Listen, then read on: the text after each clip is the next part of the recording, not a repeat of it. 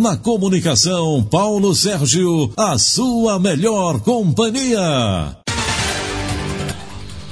Olá, muito prazer. Eu sou Paulo Sérgio Damasceno. Está no ar mais uma edição do Primeiras Notícias. Hoje é segunda-feira, 4 de outubro de 2021. Hoje é Dia da Natureza, Dia do Barman, Dia do Cão e também Dia Mundial dos Animais. A partir de agora você confere o que é destaque em mais uma edição do Primeiras Notícias. A Argentina aprova o uso de vacina da Sinopharm em crianças de 3 a 11 anos. Você vai conferir a programação da vacinação contra a Covid desta segunda-feira.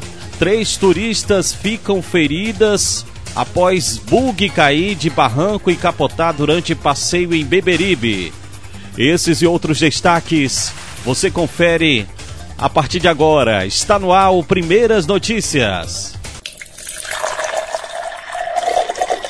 Na comunicação, Paulo Sérgio, a sua melhor companhia. O Primeiras Notícias tem um oferecimento da Protec Informática e Rastreamento. Rastreamento é com a Protec. Acesse Protec OFC no Instagram. Tudo para a sua horta e para o seu jardim você encontra no Canteiro Verde Garden. Acesse no Instagram Canteiro Verde Garden. O lugar para sua família se encontrar e se reunir é no Solar Shopping. Acesse Solar Shopping no Instagram e conheça as lojas e serviços. Internet com alta velocidade? Eu estou falando da Netluz. Acesse Netluz Oficial e garanta sua internet com qualidade e rapidez. A Agência Reguladora de Medicamentos da Argentina autorizou a aplicação da vacina da Sinopharm em crianças de 3 a 11 anos no país. Pelas redes sociais, o presidente argentino Alberto Fernandes fez o anúncio e comemorou a notícia.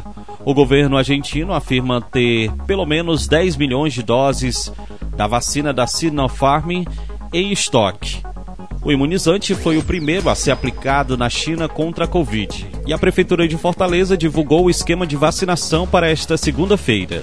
Haverá uma vasta programação de repescagem para a primeira dose, contemplando adultos e adolescentes. A repescagem dos adultos entre 29 e 18 anos está atendendo um calendário por faixa etária, com atendimento no SESI Parangaba, Shopping Rio Mar Fortaleza e nos Cucas, Barra, Janguruçu, Mudubim e José Walter, conforme as descrições repassadas pelo site da Prefeitura de Fortaleza. Os adolescentes que também deverão seguir o calendário por faixa etária para a repescagem de primeira dose serão atendidos no centro de eventos e no Shopping Rio Mar, Kennedy e Guatemi. A lei do governo digital passa a valer para os municípios. A lei do governo digital passou a valer para os municípios. A norma estabelece regras e instrumentos para o aumento da eficiência da administração pública. Dentre as principais regras estabelecidas aos municípios estão a digitalização de documentos impressos e a criação de uma identidade única, para que o cidadão possa acessar todos os serviços públicos. Segundo o secretário do Governo Digital do Ministério da Economia, Luiz Felipe Monteiro, a lei garante que os órgãos públicos municipais devem interoperar os dados.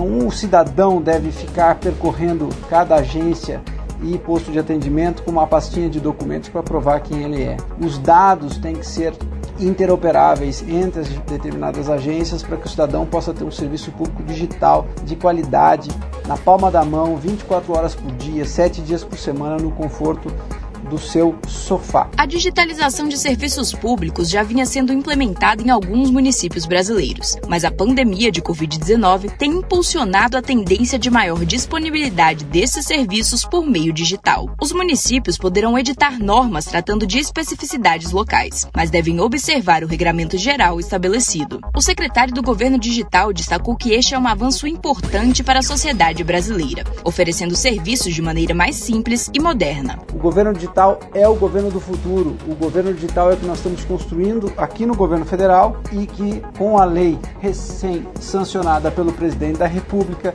está também expandido para os estados e municípios. Todos os gestores devem estar preparados para lidar com as inovações da lei do governo digital. Em nota, a Confederação Nacional dos Municípios alertou sobre a extensão das normas e prazos de vacância de 180 dias para os entes locais atenderem às normas, contados da publicação em 30 de março de 2021. Reportagem Rafaela Gonçalves.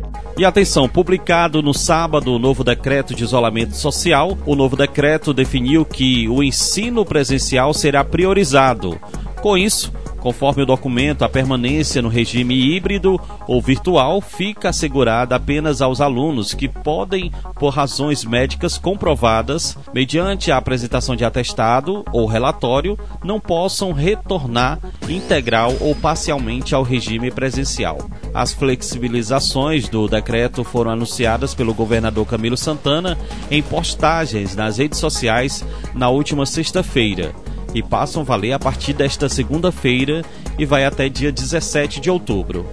Anteriormente, as aulas presenciais ficavam a critérios dos pais e responsáveis desde o início da retomada no ensino presencial do Estado, até o domingo, no caso. Assim, as instituições de ensino tinham que oferecer o ensino remoto ou parcial. As mudanças nas atividades de ensino ocorreram cerca de duas semanas após o governador autorizar o funcionamento das aulas presenciais com 100% da capacidade. A última ampliação da capacidade nas aulas presenciais foi anunciada no dia 3 de setembro. Na ocasião, as instituições de ensino foram autorizadas a receber até 70% dos estudantes. Então, fique atento.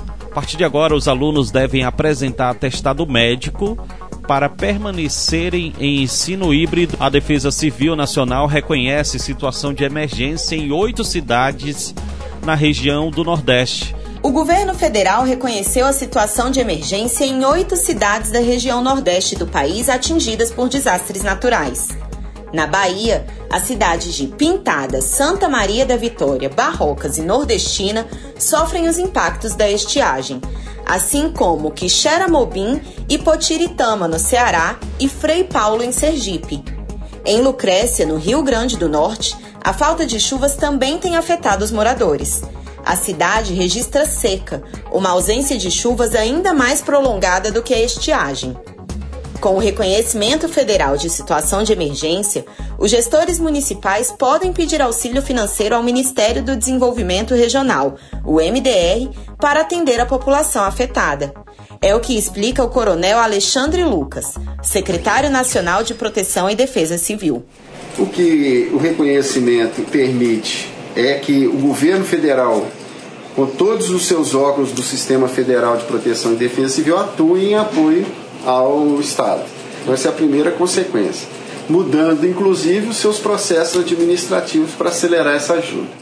As solicitações de recursos para ações de defesa civil devem ser feitas pelo Sistema Integrado de Informações sobre Desastres, o S2ID. A ferramenta pode ser acessada em s2id.mi.gov.br. Também nesta sexta-feira, 1 de outubro, o MDR reconheceu a situação de emergência nas cidades de Araruna, no Paraná, e em Cáceres, no Mato Grosso.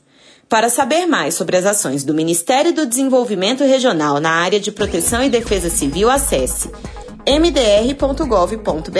Eu sou Paulo Sérgio Damasceno e essa foi mais uma edição do Primeiras Notícias. Não se esqueça de compartilhar a informação.